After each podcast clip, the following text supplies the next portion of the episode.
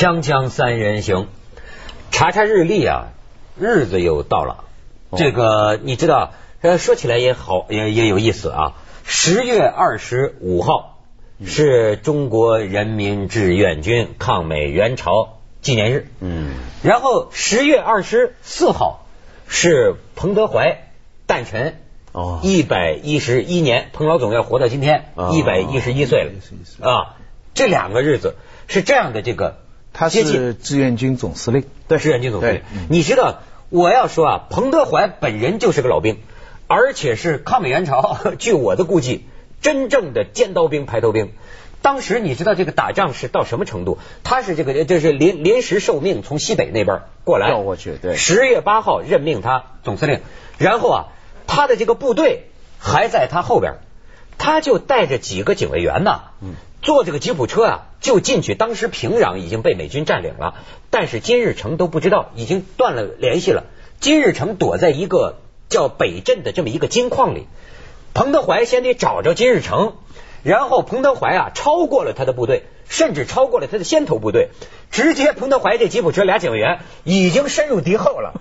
对，你知道当时还后来美军都吓坏了，吓坏了，因为美军后来才发现，原来曾经他们有一段呢，在一条路上，彭德怀坐的吉普车跟美军的吉普车不是美军了，不是美军了，是南朝鲜，南朝鲜跟南朝鲜 擦肩而过，团擦肩而过。后来冯小刚不复制了这个场面了吗？那集结号里边不是专门有个场面吗？啊，就是就是就是有吗？有啊，不是彭德怀啊，就是就是讲这个两军就就在那个路上碰到，你说当时假冒嘛，要有个眼尖的，这这扣住了，你说抗美援朝还怎么抗啊？但是就哗进去了，就是打就跑到敌人的包围圈，然后两天志愿军司令部。都跟这个彭德怀失去了联系，然后跟金日成接上头以后，两天之后，彭德怀一个人又从包围圈里回来了，这就打打这个第一仗。麦麦克阿瑟的基本的判断错误，他们当时压赌就是说中国不会出兵，没错，所以一一路他太黑心了。他他就是要把他要把全部的朝鲜全部拿掉，号称统一朝鲜，真的就是快打到中国边境，然后突然一出现中国军队，他们就，而且当时麦克阿瑟野心还更大，嗯，他一直是主张直接跨过鸭绿江打中国，啊啊，但是是美国政府华盛顿那边杜鲁门，对，而且呢，你觉得当年的这个这个战争啊，全靠突然呢，还是悄没声的，因为。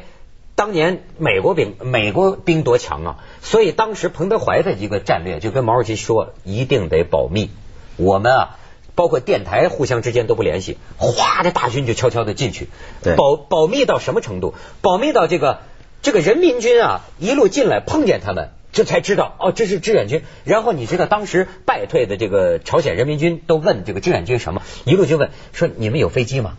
说没飞机。那那那那那不行，那不行，那不行！这刚跟美军这样狂轰滥炸过来的嘛。然后呢，一开始碰见的就是说是第一场战斗啊，消灭了他们一个营，南朝鲜的当时李承晚的部队消灭了一个营。当时他们也不知道，是还以为是北朝鲜的部队。然后美军就进行非常准确的报复性的空空袭啊，把那个山头都炸成一片火海。但是那个时候，南朝鲜的军队看着呀，就有点不太像。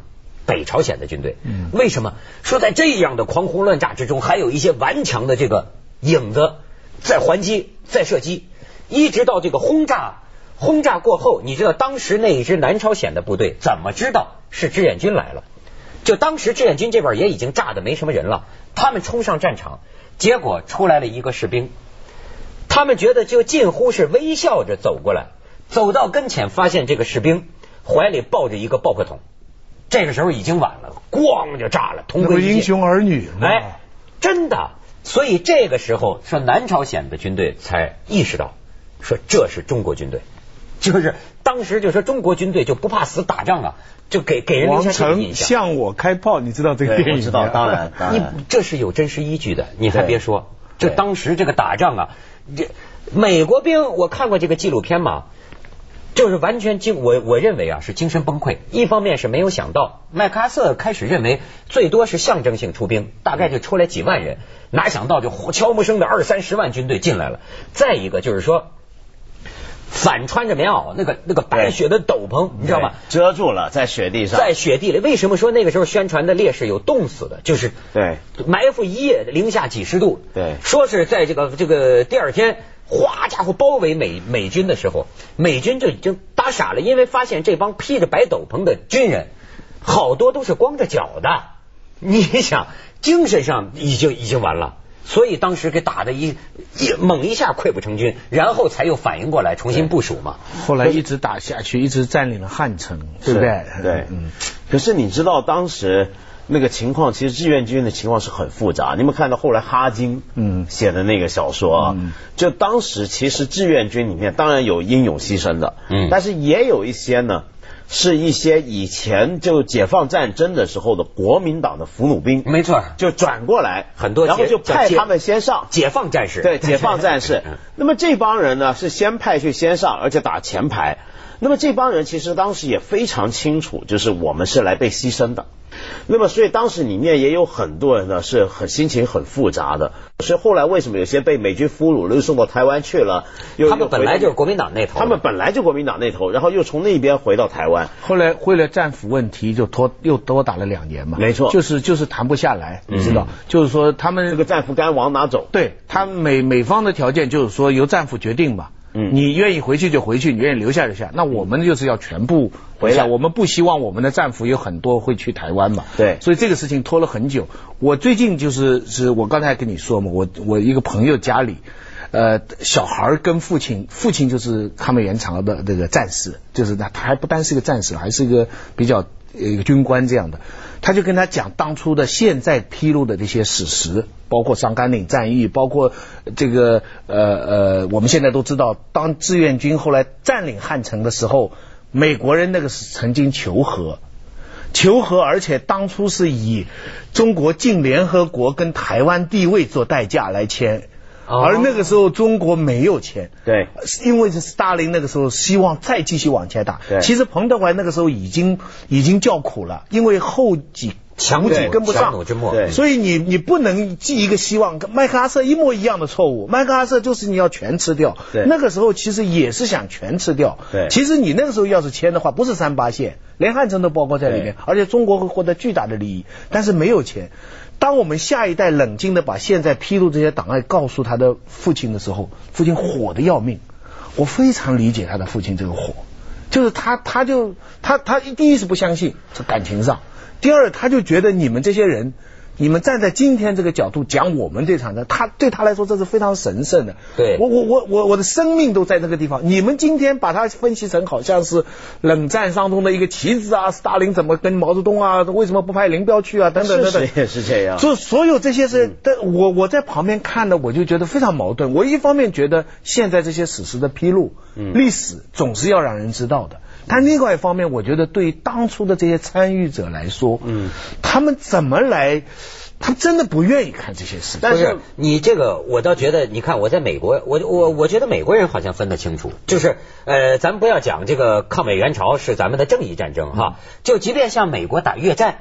在错误的时间、错误的地点发动了个错误的战争，那本来是形容朝鲜战争的，是吗？形容美国方面，那是克拉克讲朝鲜战争，现在也用来形容，现在也用来讲伊拉克也这么说，没错。可是呢？他参加越战的美国军人，为国捐躯的军人，对这个价值是他全国人民都永远尊重的。所以这个我想起来，就是呃，最近不是又要 HBO 要拍那个一个电影叫《太平洋》嘛，嗯，就是那个电视剧，就原来美国不是拍一个叫《兄弟连》嘛，嗯，就兄弟连原班人马。那个兄弟连当年他不是讲美军二战是在欧洲战场跟德国打，里面有一幕我印象很深，就是到了最后一集的时候，这个美军派人。去接受某一个团的德军的投降，然后呢，那个德军呢的将军就出来说，要求我解散前我要跟我的士兵们说些话。好好，你说吧。然后这个美军呢就找个翻译片听这个将军说什么，讲德文嘛。然后呢，那一幕就很感人的，为什么？因为德国的将军他说的那些话，就是说我们今天失败了，怎么样？但是我相信你们每一个人将来想起这段日子的时候，你都要骄傲的。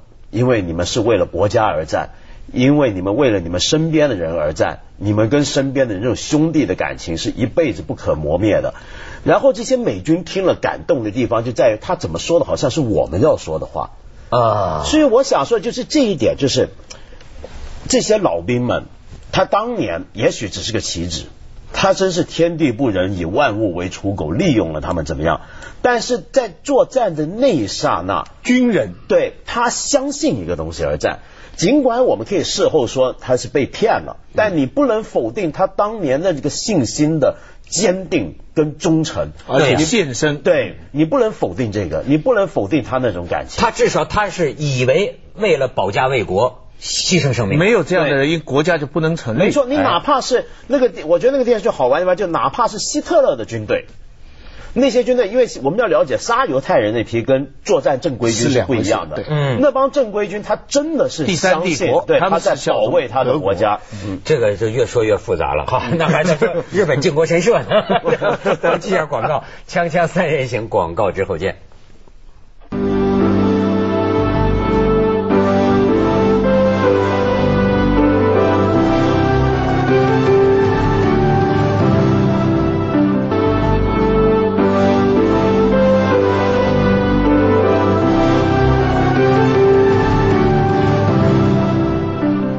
被教育的是有这个烈士情节、英雄情节的。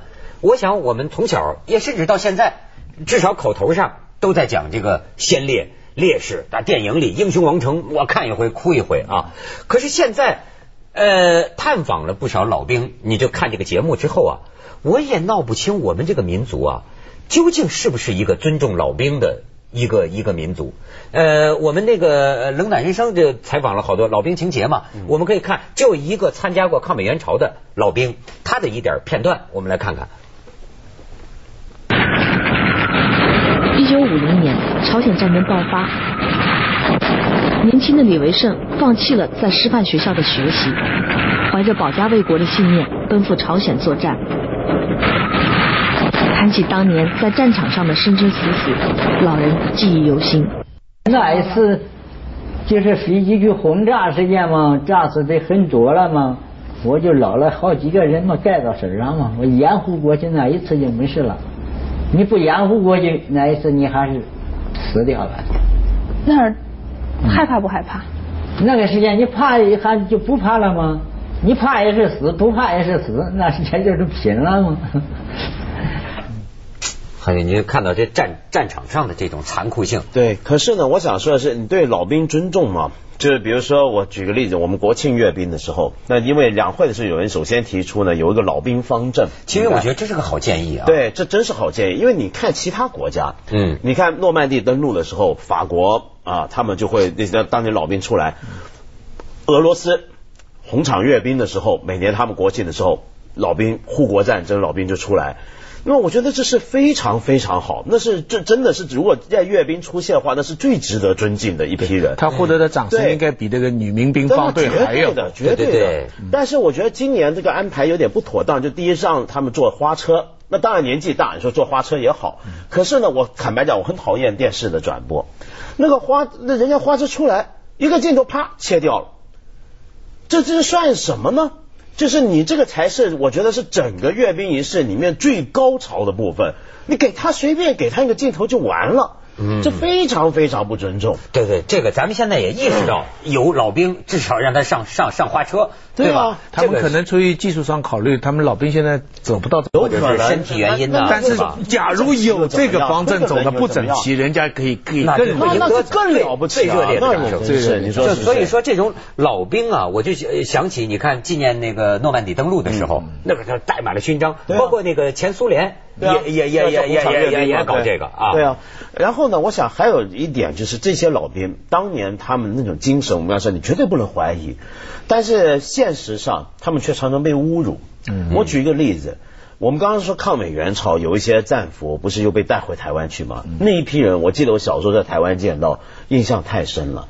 你知道他们是什么下场？他们当年本来就是国民党军队，对，被共产党俘虏了。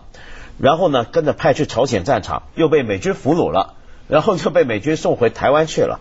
那么当时这批人呢，我记得小时候听他们讲，他们的感觉就是被共产党俘虏，或者他不一定是俘虏，有的是自愿投诚给共产党起义的，我们叫起义。他自愿起义，他是相信共产党，但是后来他们有个感觉，就觉得自己还是不被信任。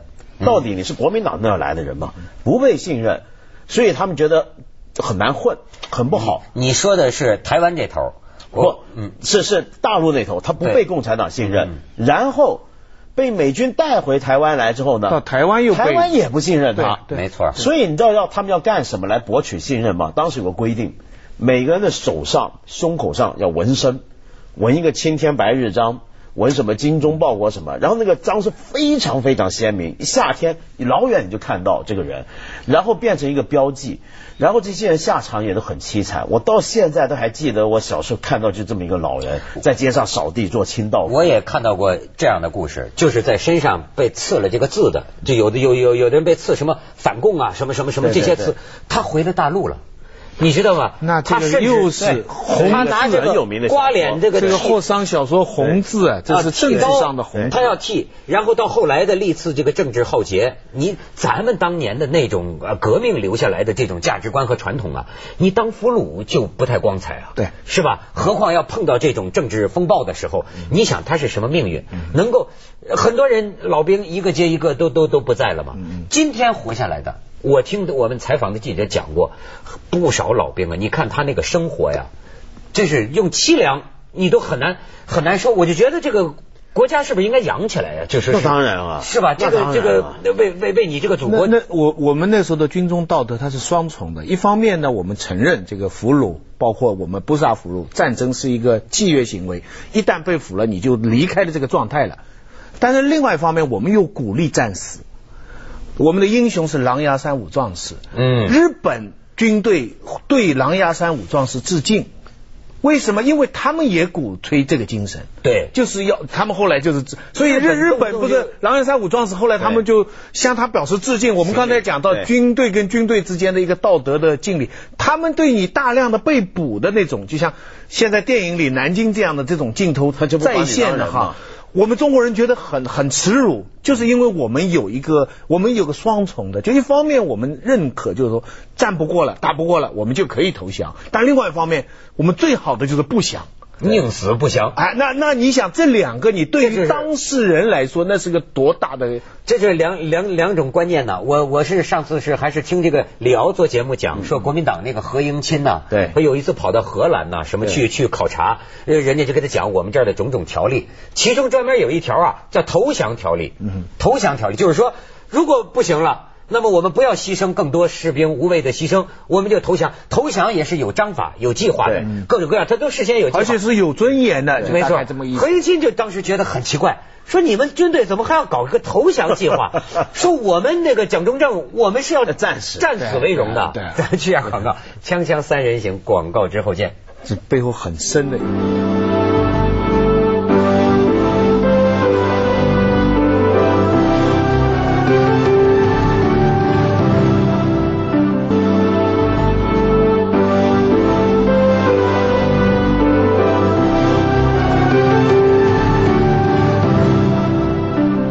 而且我也感慨，一个老兵的这个命运，就是彭德怀老兵。你可以看看这个照片，很多媒体都发表过的，这是当年在这个文革时期吧，他这个被被迫害的这个图像。你就想，这是身经百战的将军。当然，到最后是邓小平亲自致悼词给他这个平反。但是啊，我觉得啊，他这个最后啊。这个这个给了我们一个很大的一个启示。我倒并不是想政治。我前不久我看到钱刚先生就写唐山大地震，他写了一篇文章，他说这个庐山会议实录这本书啊，他一读再读，然后他得到了这么一个感想。你知道当时彭德怀就对这个大跃进呢提意见，对。上万言书，农农民农民吃不饱啊，那个万万万亩产万斤是假的等等，对对对，说真话嘛，然后这个受到这个批斗，对吧？他说实际上当时啊在庐山呢还有一个好像是国家纪委的一个干部也写过这个信，大意就是说，比如说我们搞这个国庆献礼工程太劳民伤财了，大概是。写这个信。当时有一个高级领导就把这个这位呃呃同志的信呢。给压下去了，压下去，而且跟他谈话，你想这是在当时五六十年代的时候跟他谈话，就跟他讲说有些事情啊，你就是要看破红尘呐。当时这个写信的这个同志听了就拍案而起啊，那个时候人是很纯洁的，说这样大的这个国家利益的问题，你要我看破，你要我看破红尘，你是什么人生观？所以我在想，他有个人生观的问题。这个钱刚就写到，当时有一个细节，也是我党的一位高级领导人在奉命劝说彭德怀，说你不要这么搞。这这这，后来彭德怀说这些个问题，这些意见你们也知道，你们也有，为什么你们不说？为什么上次开会你们不说？然后这高级领导就说呀，说一开会就讲这些个消极面，听上去好像是在发牢骚，这这太消极，气氛上也不好。当时说彭德怀，就当时的负面新闻。呃，彭彭德怀说话很难听的嘛，就说了这么一句，说你们这些人呐，世故太深了，老奸巨猾。钱刚这个意思啊，就是说，直到我们今天社会，甚至包括咱说学者啊，就是不敢讲真话，什么犬儒，他那个意思啊是其来有自的，就是在某一个时候啊，因为某种压力啊，也许我们很多人的这个尊严呢已经被打掉了，就。包括我，这个我甚至想到我自己都很有感触啊。这个现在就是个趋利避害吧，对吧？这个这个不好听的话就不要讲了嘛。哎，这个东西在心里啊。其实你回想一下当时那个气氛呢，你现在在很多地方都能感觉到。啊。就当年那种气氛。整天现在都面对这样的情绪，全国都在往那个方向走，都说。接下来为您播出《走向二零一零》。说先。不合时宜。